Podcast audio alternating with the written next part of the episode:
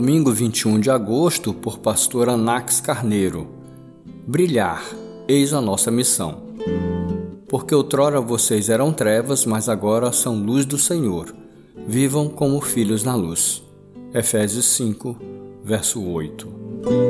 Esse texto esclarece o que somos quando Cristo nos transforma, mas antes disso o verso expõe quem éramos. No passado, vocês eram trevas. É uma declaração dura, porém verdadeira éramos trevas. Paulo então continuou: Mas agora são luz no Senhor. Agora quando?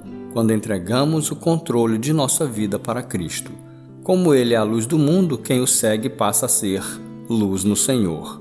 Por fim, Paulo explica que deixar de ser trevas para ser luz no Senhor tem uma profunda consequência. Nas palavras dele, o conselho foi: vivam como filhos da luz.